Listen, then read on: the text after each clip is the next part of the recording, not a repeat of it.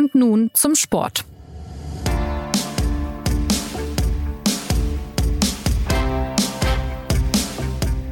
Herzlich willkommen zur neuen Folge des SZ Sport Podcasts.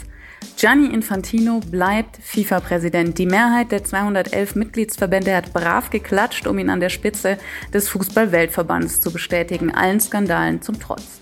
Und so konnte Infantino ganz ergriffen sagen, ich liebe alle, besonders heute. Wie steht es um die FIFA? Welche Auswirkungen wird die nächste Wahlperiode Infantinos auf den internationalen Fußball haben? Was müsste sich verändern? Kann sich überhaupt etwas verändern? Und welche Rolle spielt der DFB? Darüber spreche ich heute mit dem Sportressortleiter der Süddeutschen Zeitung, Claudio Cartunio. Hallo Claudio. Hallo Anna.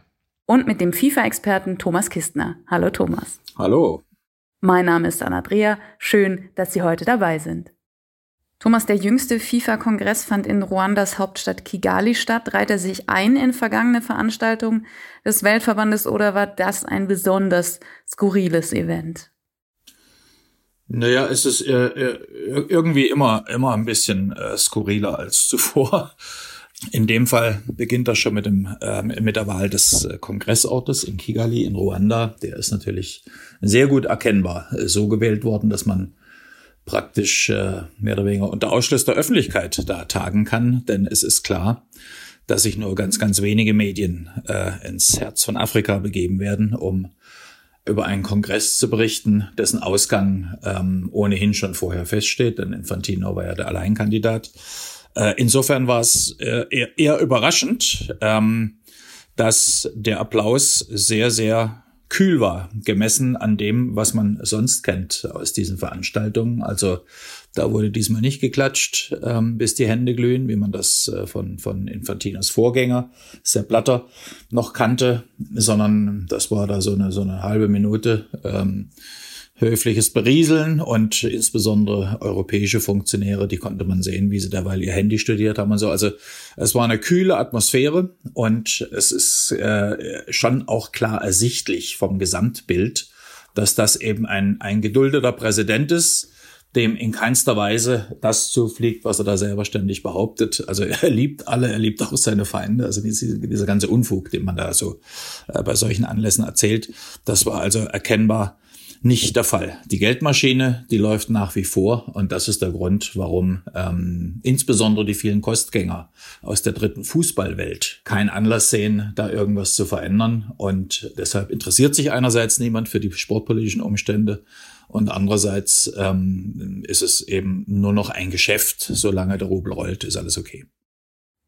Das äh, klingt nach einer gewissen Gleichgültigkeit. Es gibt ja aber auch Verbände, die sich gegen Infantino positionieren, sehr wenige. Und natürlich äh, kann man die auch schwer ausmachen, wenn geklatscht wird, weil wenn jemand nicht klatscht und die Mehrheit klatscht, dann äh, ja, kann, man, kann man das schwer messen. Kam denn zu wenig von dieser Seite? Wieso gab es denn zum Beispiel keine Gegenrede?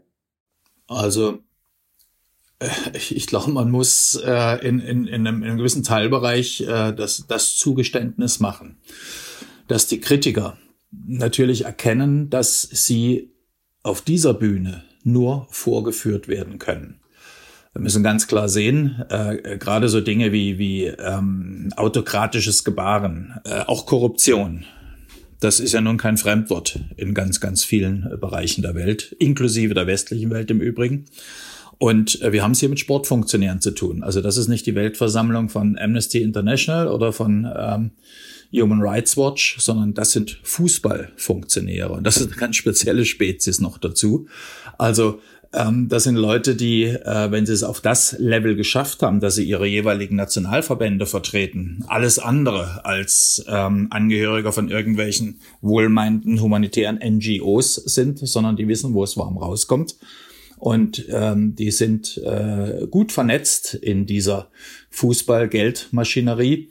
Und da ist keine per se kein Wille da, irgendwas im Sinne von Menschenrechten, im Sinne von äh, all den Themen, die der Westen ja immer stärker äh, in den Fußball, in den Sport zu transportieren versucht, aufzugreifen. Das ist eine Geldmaschine und da wird abgenickt, ähm, was passiert. Da werden auch keine Unterlagen studiert. Und wer da in die Bütt geht, der hat ähm, im Zweifelsfalle das Problem, dass er sogar ähm, ja, niedergebuht wird.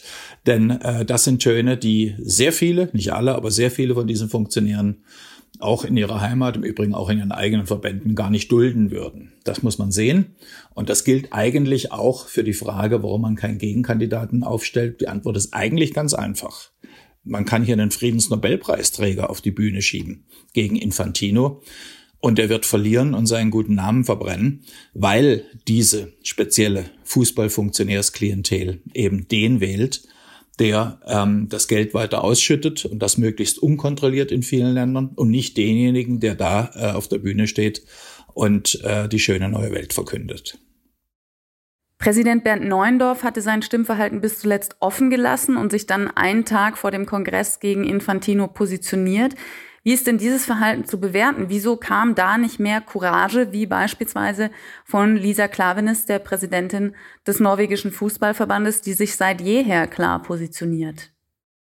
Ja, weil immer Interessen eine Rolle spielen, würde ich sagen. Ja, und ähm, also man kann sich ja noch mal dran erinnern, wie ähm, während der WM in Katar gerade eben auch der der DFB und der neue DFB-Präsident Bernd Neuendorf kundgetan haben, dass man sich jetzt in Fundamentalopposition zu Infantino und zur FIFA befinde.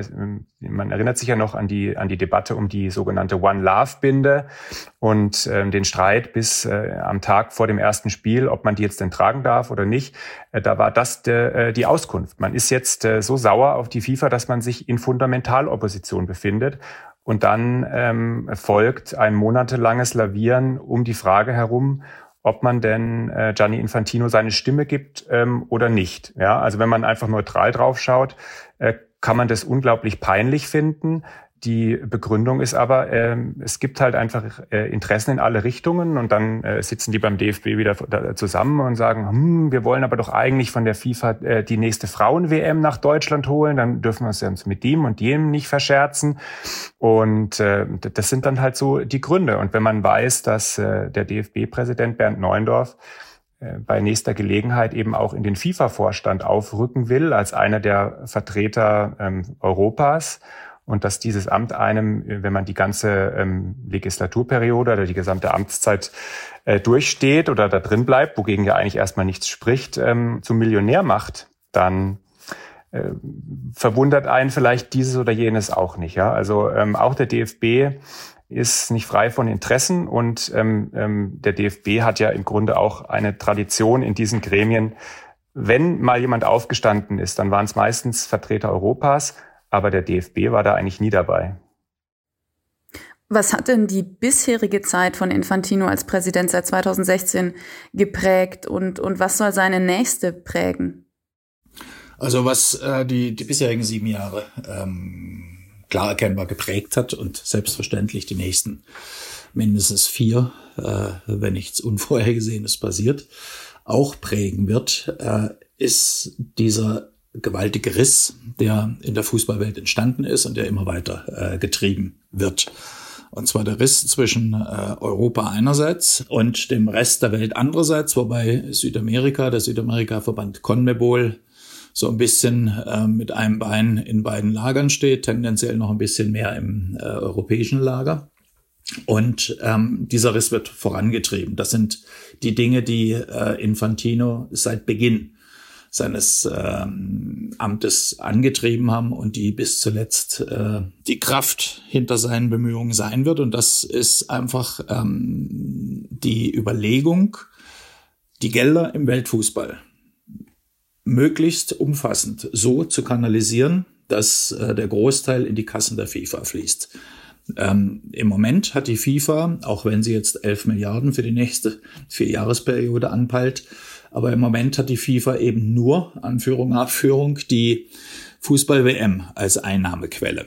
Alle anderen äh, Turniere, U17 bis sonst wohin, sind unterm Strich äh, zumindest tendenziell eher Draufzahlgeschäfte, was ja kein Problem ist, wenn ich Milliarden äh, mit meinem Hauptturnier ähm, akquiriere, aber äh, es könnte natürlich mehr sein. Und das ist ähm, sein Versuch äh, von Anbeginn, äh, den anderen, und da kommt Europa ins Spiel, weil in Europa natürlich 75, 80 Prozent ähm, der Gelder umgesetzt werden, ähm, die anderen anzuzapfen und Gelder aus deren ähm, Hemisphäre umzuleiten in die, in die FIFA-Kasse. Und das geht natürlich nur, wenn ich denen an ihre Wettbewerber rangehe. Und das ist genau das, was wir äh, erkannt haben. Es hat zuerst 2018, äh, diese Zeitung selbst äh, hat das ja enthüllt damals, einen Versuch gegeben, ähm, die FIFA-Rechte fast komplett auszuverkaufen mhm. an eine ähm, Investorengruppe aus der Golfregion für 25 Milliarden. Da waren sogar auch WM-Rechte äh, mit drin. Und niemand, wirklich niemand im neu geschaffenen, angeblich grundreformierten FIFA-Rat wusste davon. Also das ist denen äh, sogar ähm, verheimlicht geblieben mit der, mit der ähm, absurden Begründung, es sei Geheimhaltung vereinbart worden. Also der Präsident hält geheim vor seinen eigenen Vorstandsmitgliedern, was er mit, mit potenziellen Geschäftspartnern da vereinbart. Und äh, das Ding ist dann geplatzt, aber das hat natürlich die Richtung vorgegeben. Geld um jeden Preis. Und seither haben wir die, die ähm, alle möglichen Versuche der FIFA alljährlich eigentlich gesehen, an die Gelder ranzukommen. Also äh, irgendwelche Erdteilturniere, äh, Club-Weltmeisterschaften, die mittlerweile sind, glaube ich, auf 24 Mannschaften aufgebläht. Äh, der Versuch, der erst letztes Jahr dann äh, eingedampft worden ist, die Fußball-Weltmeisterschaft alle zwei Jahre auszutragen. Alle zwei Jahre Fußball-WM ist ein gutes Beispiel, das zeigt, damit sind alle anderen Kontinentalwettbewerbe tot. Denn in, im Rhythmus zwischen den beiden Fußballweltmeisterschaften findet ja die Euro statt und die anderen Kontinentalmeisterschaften auch. Also nächstes Jahr zum Beispiel die Fußball-EM in Deutschland. Äh, die kann natürlich weder stattfinden, wenn nächstes Jahr schon wieder eine Fußball-WM wäre, noch wäre es möglich, dass die dieses Jahr stattfindet oder in, in, ähm, in zwei Jahren dann im, im Zwischenzeitraum. Denn ähm, die kämen ja vor lauter Qualifikationsrunden gar nicht mehr zum, äh, zum Clubfußball, wenn sowas stattfindet. Also das ist das, was er versucht. Und ähm, er wird sich was Neues einfallen lassen. Und da hält Europa regelmäßig dagegen und äh, Südamerika eben auch, weil die natürlich begriffen haben, es geht nur um unsere Mannschaften. Es geht nur darum, dass ähm, die äh, die, die Weltmeisterschaften, die Weltturniere mit den großen äh, Teams aus, aus Europa, also England, Frankreich, Italien, Spanien, Deutschland und so weiter, äh, je nachdem wer gerade gut drauf ist, plus ähm, Argentinien, plus Brasilien ähm, äh, gespielt werden. Und das bringt das Geld dann aber nicht mehr in die Kontinentalkassen, sondern in die FIFA-Kassen. Dieses Spiel wird weitergehen. Wir sehen es jetzt schon bei der, bei der Club-WM mit, mit 24 Teams. Ähm, Europa wird äh, ganz sicher dagegenhalten. Insofern, sie können sie dem nicht entziehen, aber die UEFA wird festsetzen, welche Mannschaften da teilnehmen. Und äh, ich würde jetzt schon wetten, dass dann natürlich nicht nur ähm, die, die, also das sind sicherlich dann nicht, nicht die, die acht Top-Mannschaften aus der Champions League, die so ein Turnier wenigstens ein bisschen aufwerten würden, sondern da sind dann aus der Euroleague Vertreter dabei. Da kann es dann durchaus sein, dass Dukla Prag gegen Sparta Prag spielt. Aber da muss doch dann auch intern klar erkannt werden, dass hier eine Gefahr der Übersättigung droht, dass sich längst ein Gigantismus abzeichnet, der dem Fußball schaden dürfte, beziehungsweise, äh, wenn ich mich so in, in meinem Umfeld umhöre, der dem Fußball bereits ganz klar schadet oder, oder versperren da die ganzen Geldsäcke zu sehr die Sicht? Die Frage ist halt immer, was ist FIFA intern?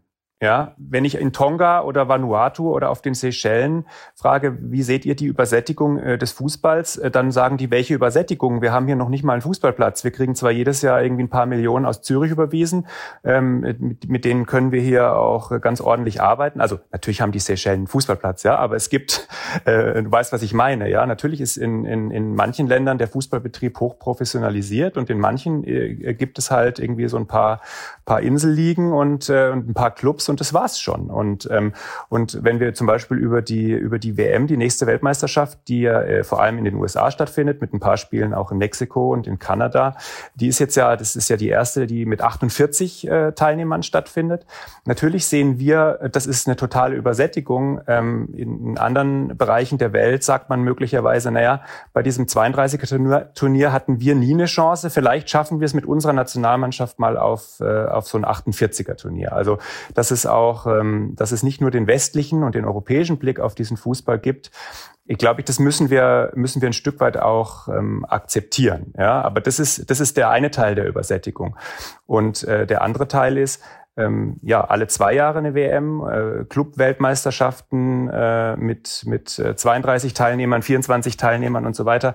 Ähm, da geht's ja letztendlich nicht um den Fußball. Ja, da geht's ja letztendlich nur darum, auch da wieder Rechte zu verkaufen, auch da wieder Geld ähm, einzunehmen und mit diesem Geld letztendlich auch wieder sich die die gesamte Fußballwelt ähm, irgendwie äh, ja äh, gefügig zu machen. Ja, äh, darum geht's. Und diejenigen, die am Ende über solche Dinge abstimmen müssen, sind eben auch diejenigen, die dann von den Einnahmen partizipieren. Und ähm, da ist dann die Frage, ob sich, äh, ob sich äh, Thomas Müller möglicherweise irgendwie äh, darüber beklagt, dass, dass er sich sein Bein brechen wird, wenn er jetzt irgendwie 300 Spiele im Jahr machen muss.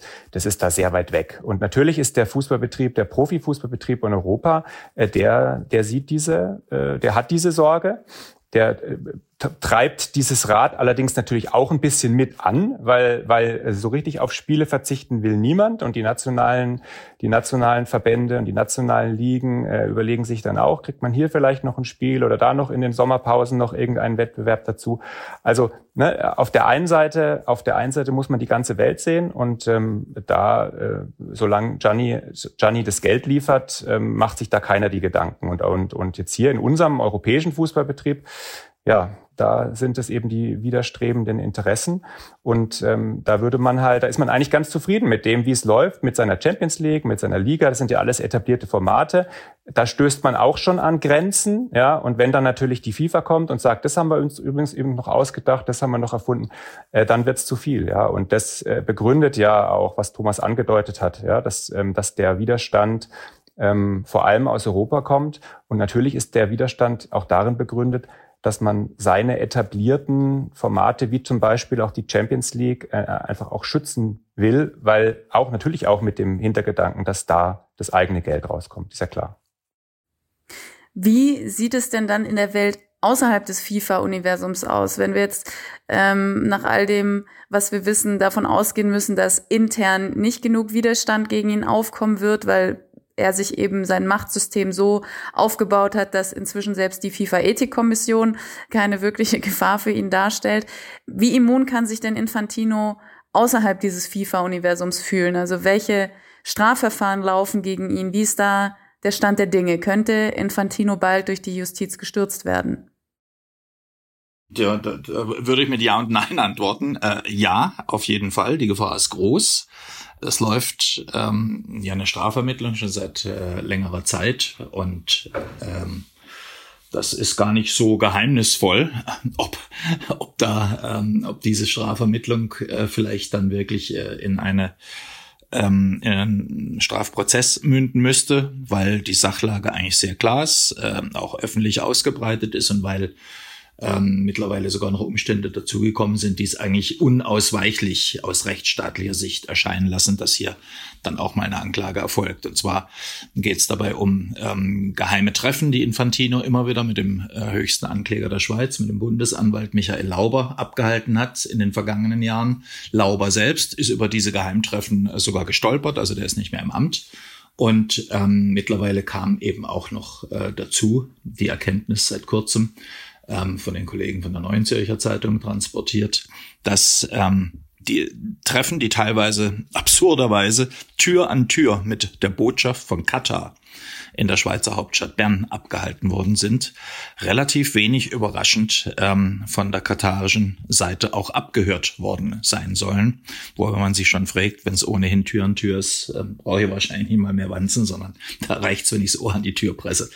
Also ähm, wer so absurde Treffen abhält, ähm, in, in praktisch in einer Botschaft in einem Gebäude, das dem Staat sogar gehört, solche Geheimtreffen, die auf der anderen Seite ähm, ganz offenkundig so geheim waren, dass alle Beteiligten, also sowohl Lauber als auch Infantino, als auch die beiden Begleiter, die sie hatten, dieses Treffen äh, gegenüber ähm, Staatsanwaltschaften dann total vergessen haben wollen. Äh, noch absurder, man, man fährt nach Bern, man trifft sich, sitzt zwei Stunden zusammen und hat ähm, später vergessen, worum es eigentlich geht. Also ähm, das, das kennt man aus dem Kindergarten, aber da ist es äh, verzeihlich bei fünf- oder sechsjährigen. Hier ist es eben äh, so der Fall, dass man also wirklich ähm, ganz, ganz hohen Aufklärungsbedarf hat. Aber, jetzt kommt das große Aber, Das Ganze ist derzeit noch in Händen der Schweizer Justiz. Und was die Schweizer Justiz seit Jahren im Kontext äh, ihrer FIFA-Ermittlungen, die man äh, wirklich nur formal FIFA-Ermittlungen äh, nennen kann, äh, sich geleistet hat, das hat absolute äh, Filmreife. Also das gibt eine, gäbe schon eine schöne Netflix- oder Amazon-Serie.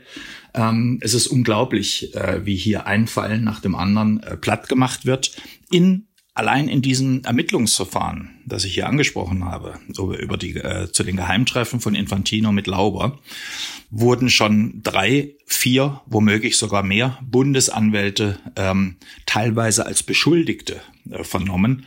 Also es ist völlig absurd. Das ist ähm, freundlich formuliert ein regelrechter Saftladen, der da auf dem Prüfstand steht. Ja. Ja, man, man kann es nicht anders nennen. Also wie gesagt, also der oberste Ankläger der Schweiz ist direkt über seine Geheimtreffen mit dem FIFA-Boss äh, gestolpert. Und ähm, was immer diese ähm, zwei Dutzend Fußballverfahren, die dort anhängig waren, teilweise wohl noch sind in der Schweiz, angeht, die gehen alle aus wie Hornberger Schießen. Also die Versanden, die verjähren, äh, die müssen eingestellt werden oder sie, äh, man will sie einstellen. Das äh, äh, sind interessanterweise vor allem Verfahren, die ähm, die politisch in die Landschaft passen. Also was da abläuft, ist ähm, ein Witz. Wenn es äh, vielleicht einmal der Fall wäre, dass ein Verfahren zu, gegen oder um Infantino und die FIFA außerhalb der Schweiz geführt werden würde, dann kann ich mir vorstellen, dass es hier dann wirklich auch mit, mit objektiven Kriterien und rechtsstaatlichen Maßstäben äh, zugeht, weil äh, einfach außerhalb der Schweiz nirgendwo ein, ein überragendes politisches Interesse dran ist, ähm, die FIFA freundlich zu bedienen. Und dann kann ich mir vorstellen, wird es wirklich eng für ihn. In der Schweiz, letzter Satz, ist es natürlich auch noch so, das ist ein Land, das sich die äh, nach einem regelrechten politischen Masterplan ähm, um die Jahrtausendwende rum die ähm, Sportweltverbände regelrecht ins Land gelockt hat. Ja, also mit steuerlichen Vergünstigungen und natürlich mit jeder Art von Schutz und Protektionismus, äh, den man nicht in Verträgen formulieren kann aber mit einem Augenzwinkern, pass auf, bei uns bist du gut untergebracht. Und wenn es mal eng wird, ähm, dann kriegen wir das politisch und juristisch schon auch hin. Also das ist ganz, ganz klar erkennbar in der Schweiz. Und äh, deswegen Gefahr ist da, ja, sie ist groß, ja, aber sicherlich muss es von außerhalb der Schweiz erfolgen. Und angesichts dieser Konstellation hat es jetzt jüngst auch ja eine Entwicklung gegeben, wo man sagen kann, vielleicht ist das jetzt der Stock oder der Stein, welches Bild man auch immer nehmen will, der Infantino dann doch in naher Zukunft zum Stolpern bringt. Ja, also ich kann ja mal versuchen, die kurz, kurz, kurz Version äh, darzustellen äh, einer großen Recherche, die wir in der letzten Woche in der Zeitung hatten.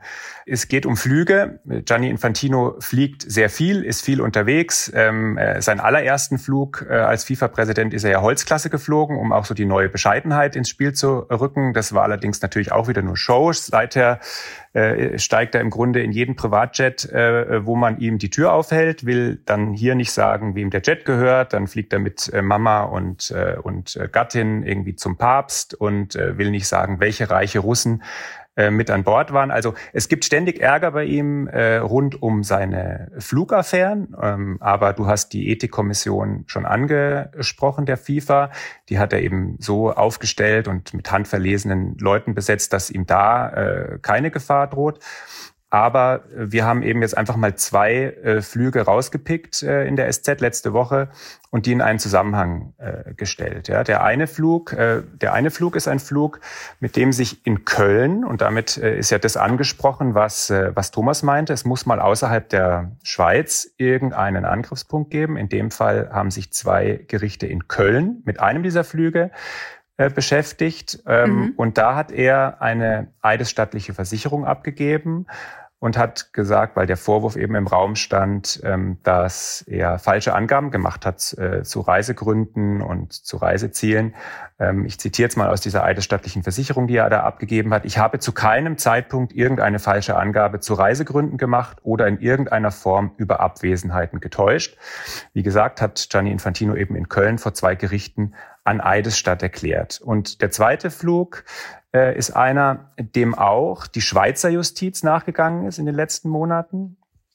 Und auch ähm, ungefähr vor zehn Tagen eben da zu, dem, äh, zu der Erkenntnis gekommen ist, ähm, dieser Flug ähm, hat keine strafrechtlichen äh, Folgen für ihn. Wird das Verfahren, das Ermittlungsverfahren wird eingestellt. Allerdings haben eben die staatlichen, die, die Ermittler in der Schweiz festgehalten, er hat im Rahmen dieses Fluges die Unwahrheit gesagt, hat falsche Angaben gemacht zu Reisegründen und ähm, und jetzt stehen diese beiden Dinge nebeneinander im Raum. Ja, in der Schweiz halten, äh, halten äh, staatliche Ermittler fest, er hat falsche Angaben gemacht, er hat getäuscht, er hat seine Compliance getäuscht. Mhm. Und in Köln, in einem anderen Verfahren, hat Gianni Infantino fast wortgleich an Eidesstadt erklärt, das habe er nie getan. Und jetzt muss man wissen, eidesstattliche Versicherungen in Deutschland, vor allem, die man vor einem deutschen Gericht abgegeben hat, wenn die falsch sind, wird das mit Geldstrafe oder mit bis zu drei Jahren Haftstrafe bedroht. Selbst wenn man sie ähm, einfach nur fahrlässig und gar nicht mit, äh, mit, mit gar nicht bewusst, aber fahrlässig falsch abgegeben hat, ähm, ist es immer noch mit einer Geldstrafe oder einer einjährigen Haftstrafe bedroht. Und eigentlich ist das ähm, ein, ein Delikt, äh, wo, wenn die Staatsanwaltschaft davon Kenntnis erhält, ähm, wo sie ermitteln muss. Und jetzt sind wir eben einfach auch mal gespannt, ob das passiert und ob vielleicht ähm, die ganzen Flugaffären, die bisher eben immer nur äh, in, der, in der Schweiz ähm, äh, begutachtet wurden, ob die möglicherweise jetzt mal in Deutschland begutachtet werden und ähm, dann wäre das neben einem Strafverfahren, was in der Schweiz ja noch läuft, das hat Thomas angedeutet, da geht es eben um die Frage, wie sind diese Geheimtreffen mit äh, dem obersten Schweizer Ermittler einzuschätzen. Das könnte ein, An ein Angriffspunkt sein, um eben auch außerhalb der Schweiz ähm, den Sachen mal nachzugehen. Ob das passiert, liegt am Ende nicht in unserer Hand. Wir sind am Ende nur diejenigen, die berichten und äh, die Erkenntnisse äh, mit der Öffentlichkeit teilen. Den Rest müsste dann die Justiz machen. Und wie hoch schätzt du die Chancen ein, dass das eintreffen wird? Das hm, vermag ich jetzt ehrlicherweise nicht zu beurteilen. Das weiß ich einfach nicht. Angenommen, es würde eintreten und Infantino würde gestoppt werden. Wer wäre dann möglicher Nachfolger? Wir sind jetzt sehr weit im Konjunktiv und in der Zukunft, aber ich finde es trotzdem interessant, ähm, weil sich die Frage ja eventuell stellt und dann ja auch ein gewisses Machtvakuum auftritt. Die Frage wäre ähm, zunächst mal, äh, ab wann wird es für Infantino dann wirklich FIFA intern gefährlich. Denn wir müssen leider auch festhalten, dass äh, ja ähm, die äh, Ethiker, äh, die Ethikgruppe, das Ethikkomitee, das noch seine beiden Vorgänger, ähm, also Sepp Blatter als, als FIFA-Präsident und seinen damaligen Chef Michel Platini, den damaligen UEFA-Präsidenten, aus dem Amt geholt haben. Ähm, äh, dass er die natürlich ausgewechselt hat und äh, die Leute, die jetzt da sind, erkennbar erkennbar ähm, nie etwas gegen ihn unternehmen würden. Das ist bisher äh, so gehandhabt worden. Da gibt's äh, abs absurde Vorgänge, die jetzt im Lichte ähm, der neueren juristischen Entwicklung, das führt zu weit, wenn ich das jetzt hier ausführe, äh, noch absurder wirken. Also da geht's äh, schlicht und einfach auch um, um ähm, ein Geheimtreffen mit dem neuen ähm, Ethikspruchkammervorsitzenden, der jetzt auch schon seit sechs Jahren, also der Chefrichter äh, im Ethikbereich der FIFA ist. Und ähm, das heißt also kurz gesagt, wann würden diese Figuren überhaupt reagieren? Man hat Blatter, damals sofort aus dem Amt entfernt, als ein Strafverfahren gegen ihn eröffnet wurde. Gegen Infantino sind vor zwei Jahren zwei Strafverfahren eröffnet worden und es ist nichts passiert. Man mhm. hat Platini damals äh, gleich mit aus dem Amt befördert, der ja auf dem Sprung war, FIFA-Präsident zu werden und für den dann erst Infantino in die Lücke gesprungen ist, als sein damaliger Generalsekretär. Man hat Platini auf der Grundlage, dass er nicht mal Beschuldigter war in einem Strafverfahren, sondern nur Auskunftsperson aus dem Amt geholt. Und jetzt haben wir hier zwei äh, Granatenexperten sitzen im äh, äh, oder mehrere noch natürlich, die haben ja noch, einen, noch Mitstreiter äh, unter sich in den beiden Ethikkammern, die haben damit gar kein Problem, ähm, dass hier gegen den amtierenden FIFA-Präsidenten Strafverfahren laufen. Äh, also das wäre das eine. Das andere ist natürlich, dass der Druck, wenn ähm, wirklich mal in, äh, in, in der Nichtschweiz ermittelt würde, dass die Gefahr dann doch äh, wesentlich größer ist, dass auch was aus den Ermittlungen erwächst und dass man ähm, auf Seiten der UEFA zumindest ähm, dann schon vorbereitet wäre für so einen Fall. Das heißt, zum einen müsste in so ein Vakuum dann eventuell eine Person platziert werden, einen Kandidaten, den man in der Hinterhand hat. Da bin ich mir nicht so sicher, dass man das hat. Äh, mhm. Es wird aber automatisch äh, eine, ähm, ein, ein, ein ähm, Vizepräsident nachrücken. Das wäre in dem Fall der asiatische Vertreter. Der war damals äh, Sheikh Salman aus Bahrain. Der war damals Gegenkandidat von Infantino. Und ähm, mit äh, so einer ähm, Figur dann als Interimspräsident ähm, könnte man sich gut vorstellen, dass ein neues Modell entwickelt würde. Äh, denn wir müssen ja sehen, ähm, all die Verbände, die hinter Infantino stehen, die Klein- und Kleinstverbände, nicht alle, aber der große Teil, äh, die haben ja nicht, nicht wirklich was äh, zu melden in dem Sinne, außer dass sie beim Abstimmen regelmäßig äh, die Hand hochhalten und den den Chef äh, im Amt bestätigen oder eben gleich klatschen. Aber die sind ja nicht in die sportpolitischen Vorgänge wirklich involviert. Mhm. Ähm, die Überlegung, bei der Gelegenheit ein für alle Mal aufzuräumen mit diesem äh, anachronistischen Modell einer FIFA, die da wie so ein König äh, über der Welt thront, eine Welt, die sich massiv gewandelt hat, in der ja alle wichtigen Entscheidungen kontinental äh, gefällt werden müssen.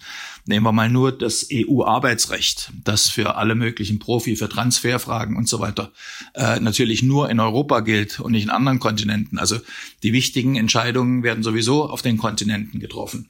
Also äh, die Erkenntnis zu sagen, okay, wir brauchen keine, äh, keine FIFA, äh, wir müssen die Systematiken natürlich fortleben lassen. Die FIFA existiert, um die Gelder in der Welt zu verteilen. Das ist richtig wichtig und kann natürlich auch weiterhin gemacht werden. Dafür brauche ich keinen Präsidenten, dafür brauche ich äh, Hauptamtliche, die das schon seit Jahrzehnten tun und das auch weiter tun.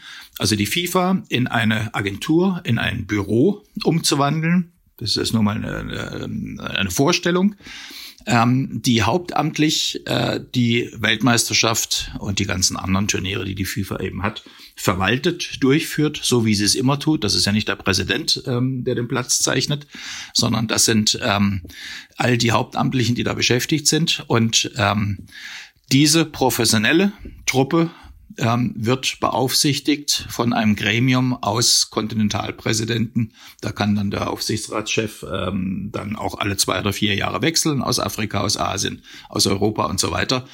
Das wäre ein Modell der Zukunft. Äh, das würde große ähm, äh, korrupte Entwicklungen vor allem verhindern. Und damit könnte man bestens leben. Es braucht keinen FIFA-Präsidenten. Es braucht keine FIFA, so wie sie heute existiert sollte es zu einer, zu so einer Reform kommen, die ja wirklich einer Revolution gleichen würde, wenn es so käme, wie du es jetzt skizziert hast, was würde das denn im Kern dann bedeuten? Ja, es ist ein Modell, über das man ähm, nachdenken müsste und über das auch schon nachgedacht wird, äh, und zwar schon seit Jahren. Bedeuten würde es ganz einfach, dass die, dass sich die Fußballwelt äh, dann tatsächlich mal ein bisschen auf Augenhöhe zurecht ruckeln würde weil wir einen ähm, mehr oder weniger reinen hauptamtlichen Apparat als FIFA hätten, also alles ähm, Manager, Umsetzer, Planer, ähm, Fachleute in allen möglichen Bereichen, ähm, die mit ihren Verträgen, so wie jedem anderen Unternehmen auch, äh, ausgestattet sind und da nicht irgendwie auf irgendwelchen Wegen noch dazu verdienen können. Die machen ihre Arbeit, liefern die ab und werden daran dann äh, beispielsweise bei den Kongressen gemessen. Oben an der Spitze steht eben dann ein ähm, ein Vorstandschef, ein Geschäftsführer, was auch immer, äh, der auch bezahlt wird, der beaufsichtigt wird, wie ähm, das in Unternehmen der Fall ist, ähm, von einem Gremium. Da äh, liegt natürlich nahe, dann die ganzen Kontinentalpräsidenten zu nehmen. Und der Vorsitz in diesem Gremium, in dieser Aufsichtsfunktion, der wechselt äh, von Kontinent zu Kontinent, was beinhalten würde, in einer Zeit, in der der Präsident für einen gewissen Zeitraum, drei, vier Jahre, vielleicht auch nur zwei, aus Afrika kommt, ähm, werden naturgemäß afrikanische Interessen ein bisschen stärker betont. Dann kommt äh, der asiatische Vertreter, werden diese äh, Interessen ein bisschen mehr betont. Also es ruckelt sich zurecht. Ähm, man muss dann wirklich sich mit, mit den fachlichen Dingen beschäftigen. Man muss gewappnet sein für die Amtsperiode, die man hat. Und ähm, bei den Kongressen wird eben nicht mehr geklatscht und gejubelt und ansonsten geht's ans Buffet, sondern man müsste sich da tatsächlich mit den Agenten auseinandersetzen, also mit der Agenda, was ist alles ähm, zu äh, beschließen, was ist alles zu entscheiden, wie schicken wir diese FIFA äh, in die nächsten zwei, drei, vier Jahre. Denn wenn man das nicht tut, dann verliert man natürlich an Boden. Also man hätte tatsächlich etwas zu tun, außer einem reinen Kongresstourismus zu freuen. Und ähm, der, der Personenkult und die damit verbundenen, vorsichtig formuliert, sehr, sehr unguten Umstände, ähm, die wären weg, weil es ganz einfach ein Rotationsamt an der Spitze gibt und äh, keine Bewerbungen, keine Allianzen, keine Versprechungen. Also weniger Korruption, mehr Inhalt.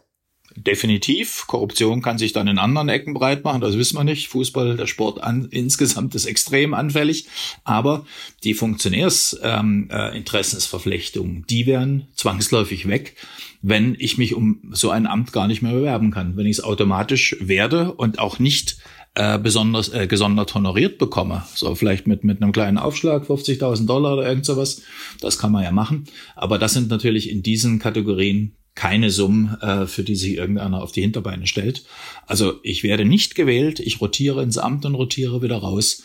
Und damit ist äh, diese gigantische Verlockung, ähm, das zu spielen, was Infantino ja erkennbar bei jeder Gelegenheit macht, öffentlich. Ich bin der Herrscher ähm, der Fußballwelt ähm, das hat er zumindest nicht exklusiv. Das hat sein Vorgänger Sepp Blatter eigentlich auch schon gemacht. Äh, Vergleiche mit dem Papst und solche Dinge. sogar schon Überlegungen äh, bei Kongressen, äh, ob man vielleicht mal ein Turnier auf dem Mond spielt. Das ist nicht meine Erfindung, sondern es ist tatsächlich schon mal angestellt worden. Halb ernst. Also dieser ganze Wahnsinn wäre weg und ähm, man kann sich aufs Geschäft konzentrieren. Wie es in der großen Fußballwelt bei der FIFA und mit Gianni Infantino weitergeht, ob da tatsächlich mehr Bodenständigkeit einkehren könnte, werden Sie online, digital und gedruckt in der Süddeutschen Zeitung lesen. Diese Folge produziert hat Benjamin Markthaler. Die nächste gibt es wie gewohnt kommenden Montag. Wir freuen uns, wenn Sie wieder mit dabei sind. Bis dahin eine schöne Woche. Machen Sie es gut.